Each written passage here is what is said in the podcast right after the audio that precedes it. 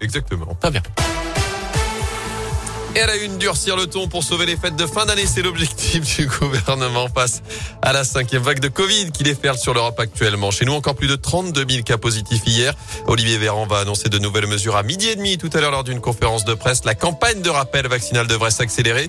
Elle pourrait être ouverte à tous dans les prochaines semaines. La validité des tests pourrait aussi être raccourcie et les dépistages renforcés dans les écoles. Dans l'actu, ils appellent un sursaut face à Éric Zemmour, le maire LR de Saint-Égal-Perriot et neuf autres élus de grande ville publient une tribune ce matin dans le journal Le Monde.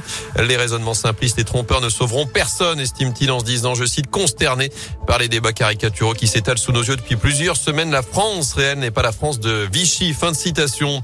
Les députés valident définitivement l'indemnité inflation. Cette prime de 100 euros sera versée à partir du mois prochain aux Français gagnant moins de 2000 euros net par mois pour faire face à la flambée des prix de l'énergie. Plus de 38 millions de personnes sont concernées. Chez nous, il a foncé volontairement sur des policiers lundi dans les rues de Saint. Un homme de 37 ans copé hier de 20 mois de prison ferme. D'après le progrès, il a refusé de se soumettre à un contrôle avant de prendre la fuite au milieu de la circulation. Il s'est finalement retrouvé bloqué dans une rue du Rock.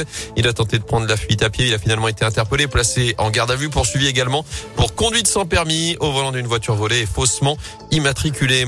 En foot direction à la boutique des Verts. Elle ouvre dans moins d'une demi-heure. Il ne reste plus que 100 maillots collector de Loïc Perrin ce matin. Tous les autres sont partis dès hier soir. Maillot collector pour célébrer ses 17 ans de carrière à saint tiré à 470 exemplaires comme le nombre de matchs disputés par Loïc Perrin chez les professionnels.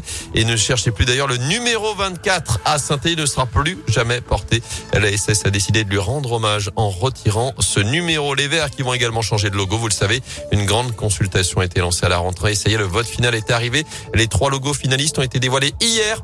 Vous pouvez voter jusqu'à dimanche soir minuit.